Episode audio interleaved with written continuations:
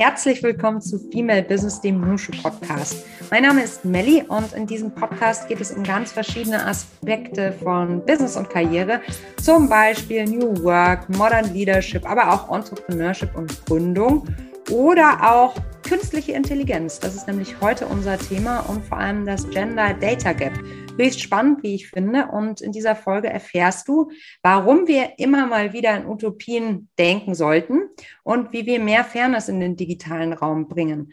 Und ich freue mich, eine echte Expertin zu diesem Thema heute einladen zu können. Es gibt nämlich noch gar nicht so sonderlich viele. Da müssen wir noch dran arbeiten und zwar Maike Zillicke. Sie ist Informatikerin und KI-Technologieberaterin. Liebe Maike, herzlich willkommen im Nusche Podcast. Freut mich sehr, dass du heute hier bist. Hallo. Hallo. Und wo erwischen wir dich denn gerade? Ich bin zu Hause, wie wahrscheinlich immer noch sehr viele. Und das ist im Norden von Berlin. Im Norden von Berlin. Hast du denn auch ein Heißgetränk vor dir? Nee, das habe ich schon ausgetrunken. Ich möchte heute mit dir über das sprechen, was du tust. Du hast ja in deinem Berufsweg von Anfang an auf Informatik, speziell Software Research und Science gesetzt. Und inzwischen bist du neben deiner Forschungstätigkeit unter anderem als AI Technology Consultant für die IG Metall komplett in das Feld der Algorithmen und des Machine Learnings eingetaucht. Da die Frage zuallererst natürlich, seit wann du dich für diese Themen interessierst, weil ich habe so ein bisschen reflektiert und ähm, es ist ja doch so, dass man sich gerade als Kind häufig mit Berufsfeldern auseinandersetzt oder die sich solche vorstellt für sich selbst später mal, die man auch schon kennt. Aber künstliche Intelligenz, das war doch was, das gibt es noch gar nicht so lange. Oder kanntest du das als Kind schon als Feld, das für dich spannend wäre? Nee, äh, gar nicht. Also ich hatte auch als Kind gar keinen Rechner zu Hause und so. Ne? Also das ist ganz witzig, weil meine Mutti auch Informatikerin ist aber wir hatten dann trotzdem, glaube ich, das erste Mal einen Computer, da war ich dann schon 15 oder so. Also als ich angefangen habe, Informatik zu studieren, hatte ich mich vorher eigentlich auch nie so wirklich damit beschäftigt und habe das eigentlich nur angefangen, weil das ganz gut so zu meinen Vorlieben gepasst hat. Und also ich habe halt gerne Mathe gemacht in der Schule und wusste halt so, okay, Mama macht auch Informatik, ist bestimmt irgendwie cool. Und dann, äh, genau, dann habe ich das angefangen und habe dann im Laufe der Jahre, wo ich das studiert habe, halt irgendwann so künstliche Intelligenz entdeckt und fand das super toll. Und da habe ich dann auch ähm, Diplomarbeit drin geschrieben. Genau, und dann war ich erstmal zwei Jahre woanders, also habe dann irgendwie in einem anderen Bereich gearbeitet. Das war dann so Webentwicklung und so. Das hat mich aber ehrlich gesagt ziemlich schnell gelangweilt. Und dann habe ich aber schon wieder in Berlin gewohnt. Also ich war zum Studium woanders und wollte auch unbedingt in Berlin bleiben und aber eben auch wieder coole Sachen in künstlicher Intelligenz Intelligenz machen und das ist gar nicht so leicht, wenn man das beides kombinieren will. Und deswegen blieb eigentlich nur mehr oder weniger zurück zur Uni zu gehen und zu promovieren. Was meinst du, wenn du sagst, coole Sachen im Bereich künstliche Intelligenz und dass das gar nicht so leicht zu kombinieren ist? Also wenn man jetzt nicht drin ist und wenn man nur so die Medien konsumiert, dann kommt es einem ja so vor, als wären wir schon relativ weit, was das Thema anbelangt. Naja, also ich habe ja angefangen 2016 zu promovieren und ich glaube, das ist in den letzten Jahren hat sich auch in Berlin ein bisschen was getan. Aber damals war das eigentlich noch so, dass wenn man wirklich künstliche Intelligenz auf einem hohen Niveau und auch so cutting edge, also halt so ganz neue Themen und so bearbeiten wollen würde, hätte man eigentlich das Land verlassen müssen. Und halt zu den einschlägigen Firmen wie, weiß ich nicht, Google oder Facebook oder so, die haben halt ihre ganzen Research Labs in den USA. Ne? Mhm.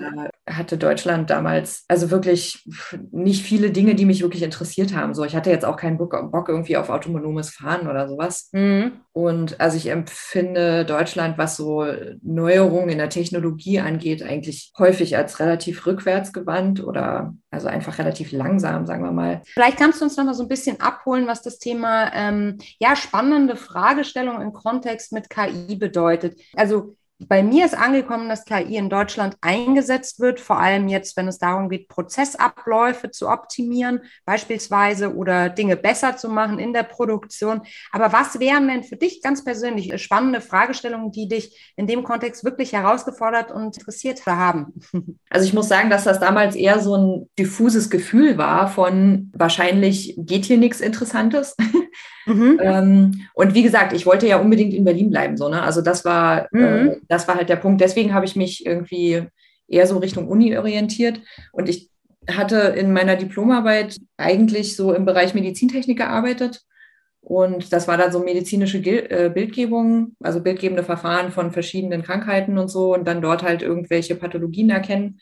Und eigentlich hatte ich mir am Anfang auch vorgestellt, dass ich gerne sowas machen würde, aber als ich dann die Stelle hatte und tatsächlich angefangen habe, mich für nach einem Thema umzuschauen, habe ich eigentlich relativ schnell, also verhältnismäßig schnell, nach ein paar Monaten festgestellt, dass ich lieber was machen will, was gesellschaftlich noch relevanter ist und was auch mehr Philosophie mit drin hat, weil mich Philosophie auch schon immer interessiert hat. Und ich bin dann, also ich habe im April angefangen und so Mitte August habe ich dann ein paar Leute kennengelernt auf einer Konferenz, die sich schon mit diesem Thema Diskriminierung und Fairness in KI beschäftigt haben. Und dann haben wir angefangen, halt so ein Projekt zusammen zu machen und daran, daraus ist dann auch so eine Kooperation über meine ganze Promotion entstanden. Und genau, und damals war ich aber, also um die Frage zu beantworten, mhm. mich hat dann ähm, im Laufe meiner Themensuche angefangen, besonders halt diese Frage nach äh, Diskriminierung durch Algorithmen und speziell durch künstliche Intelligenzalgorithmen zu interessieren. Und ich hatte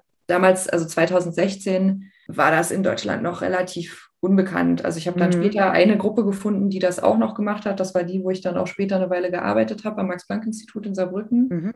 Aber ich hatte, ich glaube, ich war damals in Berlin die Einzige, die sowas gemacht hat. Mhm. Und ähm, die Leute, mit denen ich zusammengearbeitet habe, waren auch alle aus dem Ausland. Und ich habe auch am Anfang also meine, als ich meinen ersten Vortrag dazu gehalten habe oder so, wurde ich eigentlich noch ausgelacht und mir wurde erzählt, das ist ja gar keine Forschung. Und dann 2018 ist dieses Thema ja total explodiert ne, und war halt mhm. ständig in Medien und so. Und dann gab es auch immer mehr Artikel dazu, wie also so Probleme in den Daten halt zu solchen Diskriminierungen führen und etc. etc. Also die Zeit hat mir irgendwie recht gegeben, aber wie gesagt, als ich so angefangen habe, war das hier eher komplett neu. Genau. Mhm. Du beschäftigst dich ja wirklich sehr intensiv mit den systematischen Verzerrungen und Diskriminierungen im datengesteuerten Ranking-Modell. Klingt erstmal sperrig, aber es ist ja genau das. Wir Frauen beziehungsweise wir nicht weißen Cis-Männer vielleicht sogar gesagt, das wirst du mir sicherlich gleich sagen, finden nicht ganz so statt im digitalen Umfeld, wie wir das tun sollten.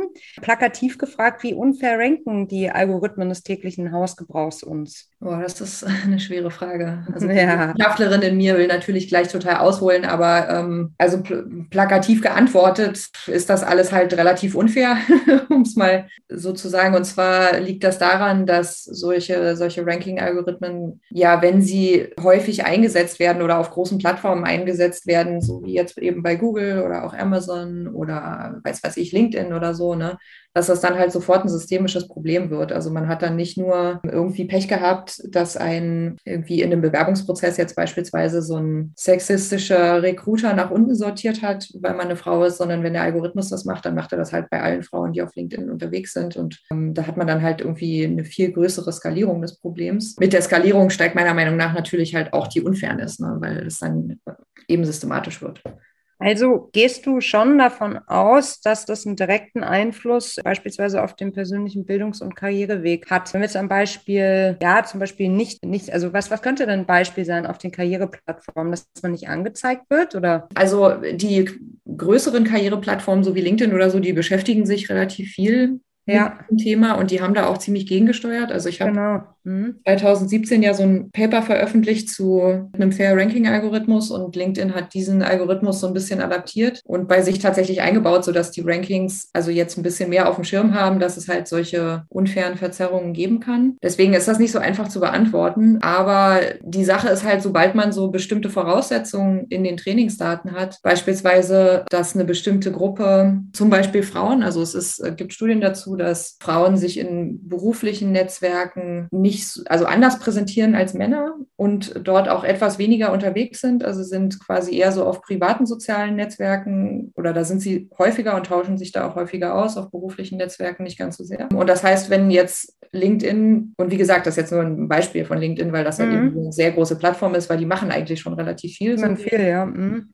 Äh, gegen Diskriminierung. Aber in jedem Fall wäre das jetzt so, dass da Frauen halt weniger auf LinkedIn unterwegs sind, ist die Wahrscheinlichkeit, also gibt es wahrscheinlich weniger Frauen in diesem Trainingsdatensatz und die verhalten sich auch noch anders. Und wenn ich jetzt einfach ein relativ einfaches Modell darauf trainiere, kann mir das halt passieren, dass ich quasi, wenn der Algorithmus Fehler für Frauen macht, dass ich das dann nicht so wichtig empfinde, weil es ja nicht so viele gibt. Und das liegt daran, dass eigentlich die aller, allermeisten KI-Algorithmen so funktionieren, dass man die Summe der einzelnen Fehler minimiert. Das heißt also, mein Algorithmus ist dann besonders gut, oder so definiere ich das, das ist dann besonders gut, wenn die Summe für jeden, jeden individuellen Fehler möglichst klein ist. Da kann das aber passieren, dass wenn jetzt eine bestimmte Gruppe keine große Anzahl an Trainingspunkten in diesen Daten hat, weil sie eine Minderheit ist.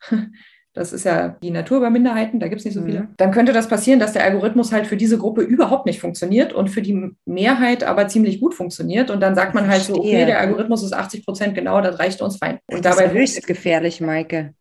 Verstehe. Mhm. Ja, genau. Das ist nur eins der Probleme, die auftauchen kann, aber das, das ist so ein, ähm, so ein Standardproblem und dann gibt es eben verschiedene Ansätze, wie man jetzt darauf reagiert. Aber wichtig ist halt erstmal, dass man dieses Problem im Bewusstsein hat, dass das eben auftritt, dass man darauf eben irgendwie reagieren muss und man nicht einfach sagen kann, so, ja, so Accuracy ist äh, das, wonach wir optimieren wollen, das ist das, wonach wir streben als Machine Learning Menschen. Und heißt, heißt diese Philosophie, also wann sozusagen Algorithmus gut ist, äh, Accuracy oder wie hast du das gerade, oder was ist das? Genau, also die Machine Learning Community richtet sich eigentlich immer danach aus, dass man ein möglichst genaues Modell haben will, also mhm. möglichst akkurates Modell, deswegen Accuracy. Mhm. Und möglichst genaues Modell bezieht sich eben auf die Trainingsdaten, die ich habe. Ja, oder auf die Trainings- und Testdaten dann letztendlich, also wenn man mal alles äh, aufmacht. Aber es gibt quasi so eine, man setzt dem Modell halt eine Menge an Beispielen vor, mit dem das trainiert wird und danach gibt man ihm irgendwie so ein, so ein Testset, wo dann geguckt wird, ob das auch für unbekannte Beispiele gut funktioniert. Und wenn das Modell da eine sehr gute Vorhersage macht von meinetwegen 80 90 Prozent oder so. Und das sind zum Teil sind das sehr hohe Zahlen jetzt gerade. Also manche Modelle sind viel schlechter. Dann würde man sagen, okay, das Modell ist gut und wir setzen das jetzt ein. Aber man kann, wenn man sich jetzt nicht die Fehlerraten für die einzelnen Gruppen anschaut, dann kann eben genau sowas passieren, was ich gesagt habe. Woher kommen die Testdaten, Maike? Total auf die Applikation an. Also ein Standardverfahren ist, dass man eine ganze Menge von Daten hat und man teilt das dann in Trainings- und Testdaten auf über ein Zufallsauswahlverfahren. Hat dann oft so eine 80 Prozent Trainingsdaten oder 70 Prozent Trainingsdaten, meinetwegen dann 15 Prozent ein sogenanntes Validierungsset. Das benutzt man, um so Parameter einzustellen, die man für das, für das Modelltraining braucht. Und dann gibt es nochmal ein 15-prozentiges Testdatenset. Genau, also üblicherweise hat man eben so einen Satz Daten und teilt den dann in diese drei, drei mhm. verschiedenen Sets auf. Wenn wir über Fairness bzw. Unfairness sprechen, dann muss man, glaube ich, auch die philosophische Ebene reinholen. Du hattest ja vorhin auch schon eingestreut und gesagt, das ist eigentlich auch ein Bereich, in dem du ja arbeiten wolltest. Fairness ist ja ein sehr großer Begriff und viele verbinden ihn intuitiv mit dem Themenkomplex Sport. Da ist er natürlich auch wichtig, aber im Common Sense fasst Fairness die Vorstellung von gerechten und anständigen Verhalten anderen gegenüber. Ich glaube, das kann man erstmal so ähm, als Grunddefinition sehen. Und deine Arbeit, deine datengestützte Arbeit geht aber darüber hinaus. Und wenn ich es richtig gelesen habe, dann identifizierst du fünf Klassifizierungskontexte von Fairness. Das klingt total spannend. Und magst du unsere, ja, magst du mich und unsere Hörerinnen dazu einmal kurz abholen? Das war mal so ein ähm so ein Survey-Paper, was ich mit Kollegen aus New York zusammengeschrieben hatte, wo wir versucht haben, verschiedene Fairness-Algorithmen zu, nach bestimmten Kriterien zu klassifizieren. Und das waren so, war sowohl technischer als auch philosophischer Natur. Und deswegen gehe ich vielleicht mal auf die zwei Bereiche ein, die eher philosophischer Natur waren. Total das gerne, ja. Allerdings auf, ähm, also weil du gefragt hast, du hast ja quasi erstmal ziemlich groß über den Begriff Fairness äh, geredet und da würde ich dann vielleicht kurz noch mal ein bisschen zusammendampfen, bis wir auf diese zwei philosophischen Punkte kommen, die da in Super. meiner eine Rolle spielen. Also alles, mit was ich mich bisher beschäftigt habe, sind Instanzen sogenannter distributiver Fairness. Das heißt also, und im Sport ist es interessanterweise nämlich so, weil du das erwähnt hattest, dass es da, also jetzt mit meinem philosophischen Halbwissen, tendenziell eher um prozedurale Fairness geht. Also da geht es quasi darum, dass der Prozess, wie da ein Gewinner er ermittelt wird, möglichst fair ist. Bei distributiver Fairness geht es aber darum, bestimmte Ressourcen, die naturgemäß knapp sind, wie zum Beispiel Plätze an irgendeiner Elite-Uni oder sowas oder Jobs auf eine Art und Weise gerecht zu verteilen, die bestimmten, bestimmten Empfinden von Gerechtigkeit äh, dann irgendwie tragen. Und ich beschäftige mich eben, wie gesagt, halt hauptsächlich mit dieser Fairness, wo halt Ressourcen verteilt werden. Also mit prozeduraler Fairness habe ich überhaupt nichts gemacht bisher. Und dann wiederum gibt es in der, in der distributiven Fairness einen Begriff, der in meiner Arbeit hauptsächlich eine Rolle spielt. Das ist der Begriff von sogenannter Chancengleichheit, das heißt Equality of Opportunity auf Englisch. Und da gibt es wiederum dann äh, verschiedene Begriffe, also verschiedene Unterkategorien, was jetzt Chancengleichheit wirklich bedeutet. Und das ist dann eben auch schon eine von diesen zwei Kategorien, die in meiner Arbeit für die Einordnung verschiedener Fairness-Algorithmen benutzt werden. Also ähm, da unterscheide ich dann zwischen vier verschiedenen Untertypen von Chancengleichheit, die Richard Arneson mal beschrieben hat. Und das sind sogenannte Libertarian Equality of Opportunity, dann Formal Equality of Opportunity, Rawlsian Equality of Opportunity und Luck Egalitarian. Und die widersprechen sich zum Teil interessanterweise, obwohl die alle irgendwie so einen Begriff von Chancengleichheit abdecken. Und wir haben dann halt uns angeschaut, in welche Kategorien welche Fair Ranking Algorithmen jetzt fallen von diesen vier. Und im Prinzip kann man relativ grob zusammenfassen, dass die meisten sich entweder mit Luck Egalitarian oder mit Formal Equality of Opportunity beschäftigen und wobei Formal, äh, Formal Equality of Opportunity sich quasi darauf bezieht, dass ich sage, die verfügbaren Jobs beispielsweise, die jetzt da sind, sollen nur aufgrund von Qualifikation vergeben werden und nicht aufgrund von irgendwelchen Merkmalen, die ich nicht ändern kann, also Geschlecht oder Hautfarbe oder sowas. Und die Luck Egalitarian oder also Rawlsian und Luck Egalitarian fallen eigentlich in sogenannte Substantive Equality of Opportunity, kann man so nochmal zusammenfassen. Und die Unterschiede zwischen den beiden sind eigentlich auch nicht so wichtig, aber bei Substantive ist es sozusagen so, dass man, dass die Philosophie dort noch zusätzlich annimmt, dass die Möglichkeit, diese Qualifikationen überhaupt zu erwerben, auch gerecht verteilt sein muss. Und da das aber in unserer Welt nicht der Fall ist, würde man sozusagen das versuchen, rückwirkend zu korrigieren. Das sind dann Algorithmen, die irgendwie, ich sag mal, grob vergleichbar sind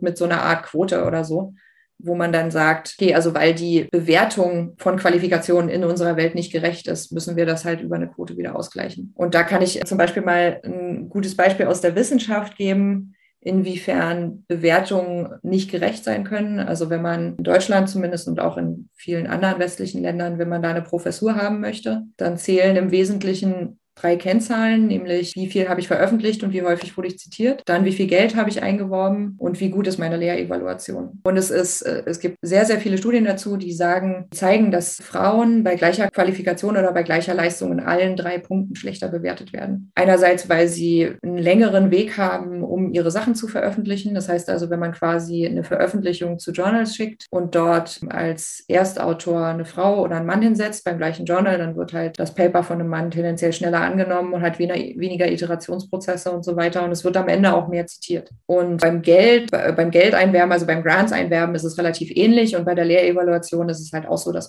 Frauen häufig ähm, für die gleiche Verhaltensweise kritischer bewertet werden. So, ne? Also Frauen sind halt irgendwie nicht nett genug oder irgendwie so ein Zeug. Und das heißt also, wenn ich jetzt äh, mir nur, also in diesem Formal Equality of Opportunity Framework, würde ich mir quasi nur diese drei Zahlen angucken, würde vergessen, wer Mann und wer Frau ist und aufgrund dieser Zahlen dann meine Entscheidung treffen. Und das Substantive Equality of Opportunity würde aber anerkennen, dass Frauen halt bei gleicher Leistung eine schlechtere Bewertung kriegen und würde das dann quasi irgendwie versuchen zurückzurechnen, zum Beispiel über Quoten, aber gehen auch andere Verfahren, genau. Und diese, diese Algorithmen, die wir uns da angeguckt haben, da haben wir halt irgendwie versucht, das so zu klassifizieren, welcher Algorithmus macht denn jetzt hier was, ja. Also macht der eine Algorithmus quasi einfach, ähm, dass er sagt, gut, also ich ignoriere jetzt hier so Merkmale wie Geschlecht oder, oder ethnische Zugehörigkeit, Migrationshintergrund, irgendwas, aber Qualifikation spielt trotzdem noch eine Rolle und das will ich auch mit in meine Optimierfunktion mit reinbauen. Oder, oder habe ich einen Algorithmus, der sagt so, okay, also ich kann die, ähm, die Qualifikation schon irgendwie mit berücksichtigen, natürlich. Also ich will quasi ja von allen Frauen, die da sind, trotzdem die Besten haben. Aber ich kann eigentlich Männer und Frauen jetzt äh, aus unserem akademischen Beispiel da, kann ich eigentlich nicht miteinander vergleichen und deswegen mache ich das auch nicht. Aber wie geht es denn dann äh, weiter, Mike? Das ist ja höchst spannend. Also wenn ich das jetzt, also ihr habt das rausgefunden so und es gibt jetzt diesen Framework, nachdem man dann eigentlich ja nur innerhalb der eigenen Gruppe vergleichen kann. Ist das das, was rausgekommen ist am Schluss oder wie geht man dann weiter mit den Erkenntnissen? Naja, das Ziel von diesem Paper war eigentlich erstmal sozusagen eine Bestandsaufnahme und zu schauen, was alles da ist. Und dann eben auch zu schauen, wo fehlt denn eigentlich was? Also wir haben zum Beispiel gesehen, dass, dass es relativ wenig Algorithmen zum Thema Ross Inequality of Opportunity gibt. Und da könnte man sich halt fragen, okay, brauchen wir das jetzt für bestimmte Situationen? Also was man dann eben machen möchte, wenn man jetzt irgendwie weiß, okay, dieser Algorithmus passt zu dem und dieser Algorithmus passt zu dem, dann kann ich jetzt natürlich in verschiedenen Situationen, je nach, ja, wie sage ich, philosophischen Eigenschaften oder so, kann ich mir dann halt verschiedene Algorithmen aussuchen. Das heißt also, wenn ich jetzt äh, einen Kreditvergabe Vergabealgorithmus habe, dann ähm, habe ich da vielleicht andere moralische Ziele im Hintergrund, auch mit, der, mit meiner Gesellschaft, in der ich so lebe, als wenn ich äh, Leute für eine Uni zulassen will oder als wenn ich jetzt einen Algorithmus habe, der mir irgendwelche medizinischen Diagnose-Tools, die, die dann halt irgendwie eine Krankheit vorhersagen oder so. Also in jeder dieser Situationen hat man ja verschiedene ähm, verschiedene Ziele und verschiedene Bewertungen davon, was ein gutes und was ein schlechtes Ergebnis ist. Und je nachdem kann man dann eben sich den passenden Fairness-Algorithmus raussuchen, weil es reicht natürlich jetzt nicht einfach zu sagen, okay, ich habe diesen einen Algorithmus und der heißt, oder der behauptet von sich fair zu sein, sondern es muss ja auch klar sein, welche Art von Fairness in diesem Algorithmus verbaut ist. Und das ist halt gut, wenn man das explizit mal sagt, weil Leute, die jetzt sich nicht tagtäglich damit beschäftigen, das wahrscheinlich ziemlich schwierig finden, auf eine mathematische Formel zu gucken und dann zu sagen, ah, alles klar, das ist jetzt hier diese Form von Fairness oder so. Genau, und was dann passieren würde, soweit sind wir aber noch lange nicht, ist eigentlich, dass es eine, dass es so eine Art demokratische Debatte oder sowas geben sollte, in welcher Situation was angemessen ist. Und dann eben dementsprechend die Algorithmen ausgewählt werden mhm. sollten. Müssten wir dann nicht eigentlich auch über eine Zertifizierung sprechen?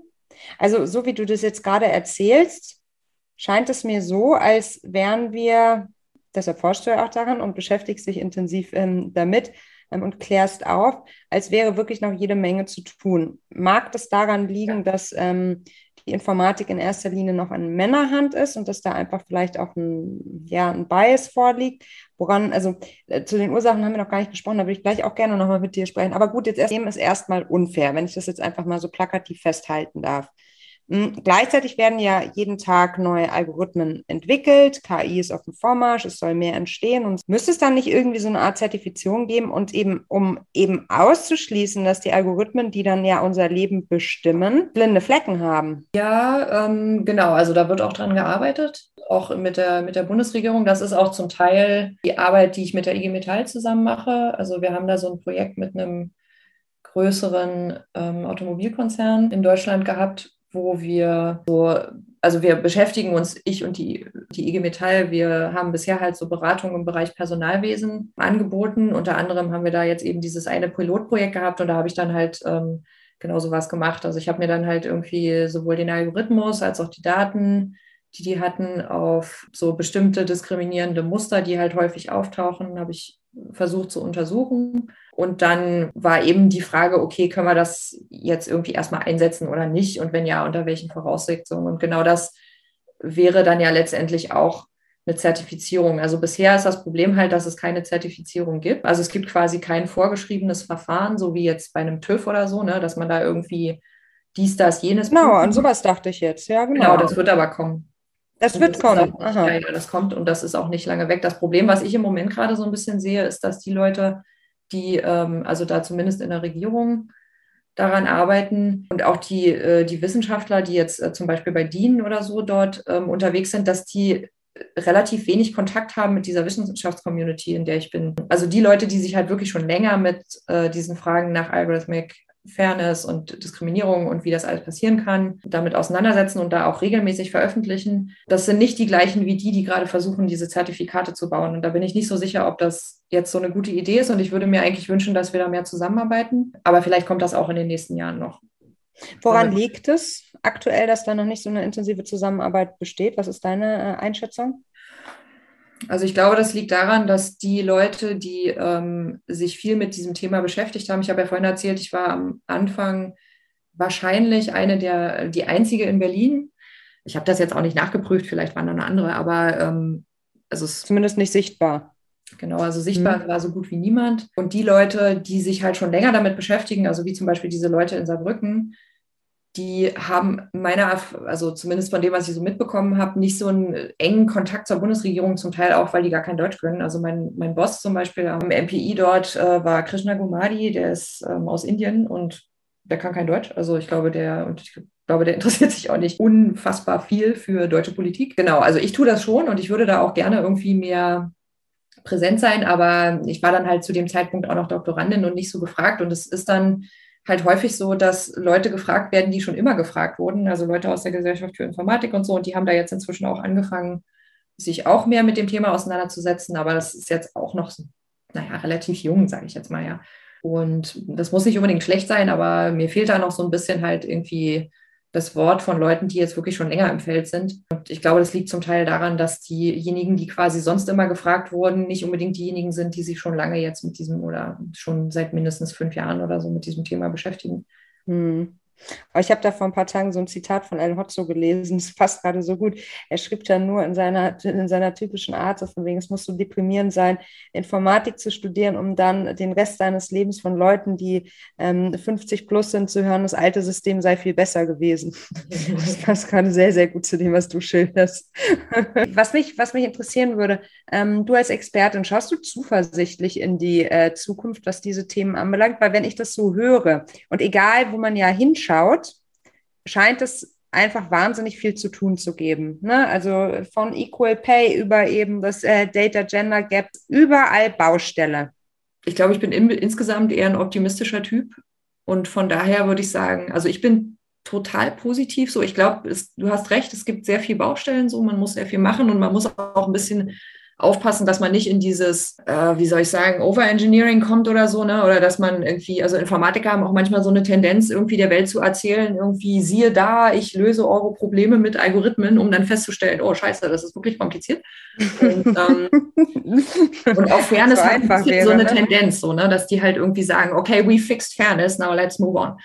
Und ähm, das, da, muss, da muss man ein bisschen gucken, aber prinzipiell finde ich, ist das, dass dieses Feld entsteht und dass da auch so sehr viel Geld gerade ähm, für sowas da ist und so, finde ich, ist eine total positive Entwicklung. Weil der Witz ist ja, dass vorher war es ja auch nicht gut. Ne? Und ja. ähm, also vorher wurde auch ja diskriminiert ohne Ende und aber immer unter so einem Deckmäntelchen von ah, tragische Einzelfälle und sowas alles.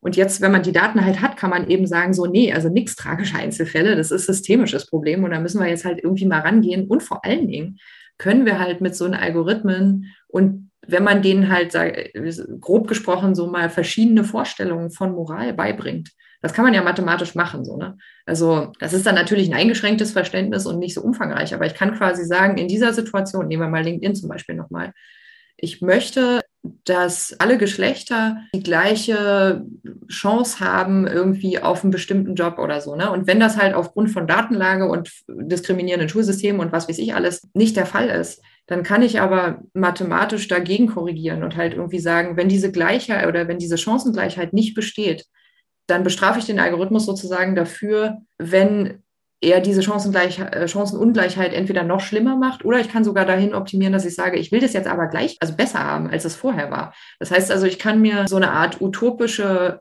Welt zurecht definieren und dann in diese Richtung hin optimieren. Wie geil ist das denn? Also das, das ging ja vorher überhaupt gar nicht. Da musste man ja erstmal nachweisen, dass Diskriminierung überhaupt passiert und dann wusste man irgendwie auch nicht so richtig, was man dagegen machen soll. Ne? Also das ist ja dann immer noch so, wenn Leute halt irgendwie gegen die Quote meckern und sagen, man muss äh, erstmal die Strukturen ändern, so, ne? Und als hätte man 100 Jahre Zeit dafür. Ja, aber echt. Mhm. Und, ähm, und nun ist es aber halt so, dass man eben mit Algorithmen sagen kann, das ist meine ideale Welt und so will ich eigentlich auch, dass das grob aussieht. Und dann rechne mir mal aus, wie das jetzt so halt mit den Daten, die du hast, am besten irgendwie am wenigsten fehleranfällig und so äh, funktioniert. Und insofern finde ich eigentlich, dass diese Fairness-Forschung, so algorithmische Fairness, eine total super Sache ist, weil man eben endlich mal die Chance hat, das tatsächlich hinzukriegen. So, ne? Also und auch mit einem relativ, äh, naja, relativ, aber wirklich sehr relativen geringerem Aufwand, als es vorher der Fall war, weil es meiner Meinung nach, äh, vielleicht ist das auch ein bisschen arrogant irgendwie, aber ähm, also allen Sozialwissenschaftlern gegenüber, aber ähm, Politiker und lassen sich ja gerne von so, sag ich, sag ich mal, harten Fakten in Anführungsstrichen überzeugen. Und die hat man halt nur, wenn man ausreichend Daten sammelt. Und dann da halt auch irgendwie, keine Ahnung, irgendwelche Balkendiagramme malt und sowas alles, ne? Und das, das kann man jetzt halt. Und vorher, ja gut, also ich meine, das ist vorher auch schon passiert, aber mhm. Aber irgendwie ist da nie so richtig, sind, sind dann wenig Konsequenzen oder sehr langsam nur daraus entstanden. Und mhm. dieses Momentum, was wir gerade haben, auch dieses Buch über den Gender Data Gap von Criado Perez. Verlinken wir euch nochmal mhm, als Leseempfehlung. Ja. Genau, das, das ist ein tolles Buch. Also man muss ja. ganz schön was aushalten und ganz schön Katzenvideos gucken zwischendurch, sonst ist es echt nicht zu ertragen. Aber, aber es ist ein echt super, super tolles Buch. Michael, lass uns nochmal über den Punkt Ursachenforschung sprechen. Also, was ich mega spannend finde, was du gerade gesagt hast, man müsste eigentlich mit der Utopie starten, mit der Utopie einer äh, chancengerechten Gesellschaft und der Überlegung, wie man es eigentlich haben wollen würde. Und diese Gedanken muss sich aber dann auch jemand machen, um den Algorithmus, um die Algorithmen dementsprechend auch gestalten zu können. Nun hatten wir es ja vorhin schon, IT äh, bzw. Informatik ist häufig noch ähm, männlich dominierter Bereich. Wer soll sich denn diese Gedanken machen und warum sind wir da, wo wir sind? Liegt es daran, dass wir noch zu wenige Frauen in den, in den Tech-Bereichen haben? Also wir haben auf jeden Fall viel zu wenige Frauen in den Tech-Bereichen und vieles, was heute schlecht für Frauen funktioniert, liegt auch daran, dass wenig Frauen da sind. Also so ein Klassiker, was auch äh, Creado Perez in ihrem Buch schreibt übrigens, ist ja, dass irgendwie diese Apple Watch, also ich glaube die Version 1 oder so, hatte halt irgendwie einfach keinen Regelkalender mit drin. Ja. Und das war halt aber irgendwie so ein Gesundheitstracker auch oder sowas. Ne? Also es ist äh, völlig absurd. Und sowas fällt natürlich nicht auf, wenn halt keine Frau da ist, die irgendwie sagt, du übrigens, das ist äh, für Frauen total wichtiger Gesundheitsindikator. Genau, insofern, also äh, auf jeden Fall viel zu wenig Frauen, so viel zu wenig andere Leute auch so, ne? Also gerade, ja, weiß ich nicht, in, in Deutschland und auch in den USA oder so ist das Feld ja halt sehr männlich, irgendwie maximal noch ein bisschen ähm, asiatisch und ansonsten ist da so gut wie niemand. Und äh, dann fehlen natürlich immer die Perspektiven, aber die Leute, die sich halt tatsächlich nach dieser Utopie Gedanken machen sollten, sind meiner Meinung nach halt, also A, Politiker natürlich, und das fehlt mir ehrlich gesagt auch generell in unserer politischen, gesamten politischen Debatte heutzutage, dass niemand mehr irgendwie so, so einen Traum entwickelt von, das ist die Welt, wo wir hinwollen. Außer die Linken vielleicht ein bisschen. Hast Sondern du voll recht, da habe ich mir auch nie so Gedanken gemacht, aber hast du total recht, ja. Aber so. vieles ist halt so Tagesgeschäft, irgendwie Voll. das Gefühl, ne? Und das ist aber, das fehlt total, finde ich. Troubleshooting. Und, mhm. Aber gar nicht so dieses das Big Picture fehlt. Mhm. Genau, und da traut sich halt irgendwie anscheinend niemand mehr so richtig ran, weil man ja als Utopist dann auch irgendwie schnell mal als so ein Dummerchen oder so äh, hingestellt wird. Irgendwie, oder war das mal, vielleicht war das mal so ein Zeitgeist. Aber auf jeden Fall, also das würde ich mir eigentlich wünschen und das wäre natürlich dann auch in Zusammenarbeit mit Philosophen und Soziologen und so, ähm, diese die dieses Bild zeichnen müssen von, ähm, das ist eigentlich die Welt, wo wir hinwollen und so. Und gerade die Philosophie, finde ich, ist da halt eine sehr wichtige Komponente, weil die ja überhaupt erst ein Vokabular schafft, um darüber reden zu können, wie so eine Utopie eigentlich aussieht. Ne? Also wenn man zum Beispiel, wenn man sich beispielsweise jetzt wenig mit Philosophie beschäftigt hat, so, ne, dann kommt man relativ dann passiert es relativ häufig, dass Leute eben so, so eine Frauenquote jetzt in Vorständen oder so als sehr unfair und als eine sogenannte positive Diskriminierung wahrnimmt. Das ist aber eigentlich nicht der Fall, wenn ich halt in so einem, äh, so einem sogenannten Substantive Equality of Opportunity Welt lebe. Ja, also wenn ich quasi sage, okay, es geht nicht nur nach Qualifikation, sondern die Qualifikation muss auch gleichermaßen erreichbar sein für alle. Und wenn ich annehme, dass diese Welt nicht so ist, dann kann ich halt eine Quote einführen und dann ist die auch nicht unfair. Und dann gibt es da auch keine positive Diskriminierung, sondern im Gegenteil, es gibt halt Diskriminierung, die rückgängig gemacht wird. Okay.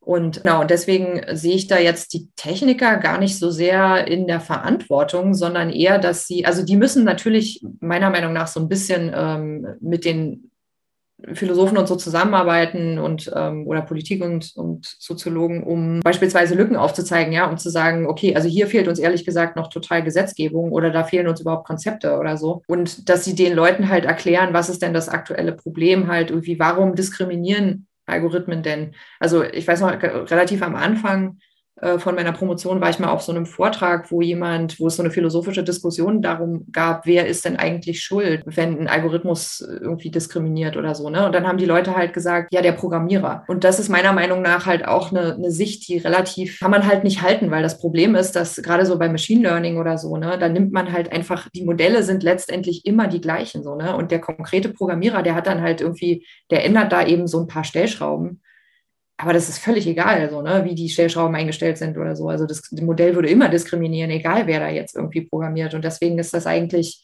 ähm, kein, also das, das wäre halt überhaupt keine tragbare Gesetzgebung, wenn man da jetzt sagen würde, ähm, der einzelne Programmierer ist schuld, so, ne, sondern und, das, und insofern müsste quasi die Informatik auch diesen Leuten dann so ein bisschen erklären, wie die Modelle tatsächlich funktionieren und so und was da eben der Knackpunkt ist, was die Leute überhaupt unter Kontrolle haben und was nicht. Aber dieses utopische Bild oder so, das sollte meiner Meinung nach eher so aus der Politik kommen, also einfach aus demokratisch legitimierten Prozessen, so, ne, so dass quasi die mhm. Gesellschaft auch daran teilhaben kann und das auch nicht immer so eine Expertendebatte ist. Das ist ja auch ein Problem heutzutage, so, ne, dass man eigentlich politisch gar nicht mehr mitreden kann, wenn man nicht mindestens promoviert hat. Genau, da wünsche ich mir auch eine bessere Demokratisierung halt von, äh, von dieser Debatte darum, was irgendwie gerechte Algorithmen sein sollen. Ich finde das gerade ganz, ganz spannend, was du alles erzählst, Maike, weil ich glaube, dass jetzt, ähm, das, ähm, das wird sicherlich die eine oder andere dazu inspirieren, die uns jetzt heute zuhört, ihren Blick auf die Informatik, auf die IT vielleicht auch als spannendes Berufsfeld nochmal zu überdenken, weil ich glaube, das Thema ist die gesellschaftliche Problemstellung und wie wichtig es ist, dass wir eben dort auch von Anfang an oder naja, so ganz am Anfang sind wir nicht mehr, aber möglichst früh mitmischen. Ich würde jetzt sagen, die meisten äh, fühlen sich oder wollen gerne auch wirklich an gesellschaftlichen Problemstellungen arbeiten, was ja wunderbar ist. Ne? Aber so wie du das jetzt auch raus, äh, rausgearbeitet und auch berichtet hast, so aus deinem Daily Business, ist das ja einfach ein höchst politisches und ja, gesellschaftlich relevantes Thema, an dem du dich äh, ja, aufreibst in deinem ja, Tag, äh, in deinem Daily Business, ne? Ja, also Informatik ist auf jeden Fall, glaube ich, einer der besten Jobs überhaupt für Frauen. Also ich verstehe auch ehrlich gesagt nicht, warum so viel, wenig Frauen das machen. Weil, ähm, also jede Frau, die irgendwie mathematisch ein bisschen was kann, hat eigentlich das Zeug halt zu einer Programmiererin zu werden oder, oder vielleicht halt auch sogar irgendwie Informatikwissenschaftlerin oder so. Und das, also das, das ist äh, fantastisch. Ja, man ist super flexibel. Du kannst eigentlich immer von zu Hause arbeiten. Ähm, da gibt es vielleicht so ein bisschen Ärger mit dem Arbeitgeber, also, aber theoretisch geht das. Also ich habe halt mit Leuten in New York, in Chile und sonst wo zusammengearbeitet, ohne dass wir uns jemals getroffen haben. Das war auch nicht immer toll. Ich hätte die auch gerne mal gesehen, aber jetzt gerade so mit Corona und so, ne, ich habe eigentlich genauso weitergearbeitet wie vorher. Es ist nichts passiert. Der Job ist total sicher für die nächsten tausend Jahre wahrscheinlich. Man verdient wahnsinnig viel Geld, so. Also das, ich kann nur an jede Frau appellieren, die irgendwie denkt, so, oh, ich könnte ja vielleicht Informatik machen, würde ich sagen, ja, mach's auf jeden Fall. Genau, such dir möglichst eine Uni, wo noch ein paar andere Frauen sind. Also mhm. ich war ja, ich, ich war da recht alleine und das war manchmal ein bisschen anstrengend, aber ich glaube, das ändert sich ja inzwischen auch. Also ich habe ja 2006 angefangen zu studieren, das ist jetzt ja, schon ja. Liebe Maike, ich würde mit dir gerne noch eine Runde Quick and Dirty spielen. Das geht so, ich stelle dir eine Frage und du antwortest idealerweise in einem Satz. Maike, bist du dabei? Ja, auf geht's. Cool, dann starten wir.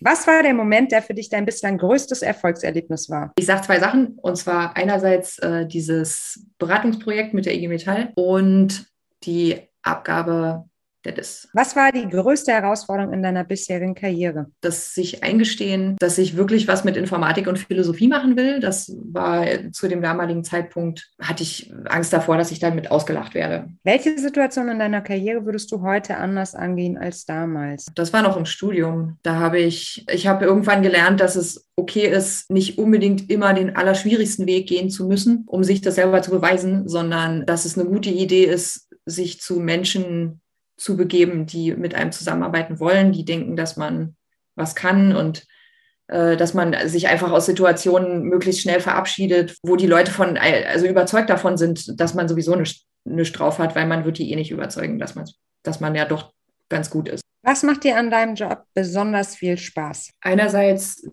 ist es die Flexibilität, die ich die ich habe, gerade in der Wissenschaft, ähm, dass ich mir aussuchen kann, woran ich, also an welchen Themen ich arbeiten möchte, mit wem ich zusammenarbeiten möchte, auch wo und so weiter. Und dass ich dieses Thema, was ich jetzt mache, weil ich das Gefühl habe, also mit der, mit der Diskriminierungsfreiheit, weil ich das Gefühl habe, dass ich da wirklich ähm, die Welt ein bisschen besser machen kann. Was war dein größtes Learning in den letzten zwei Jahren? Gehaltsverhandlungen funktionieren.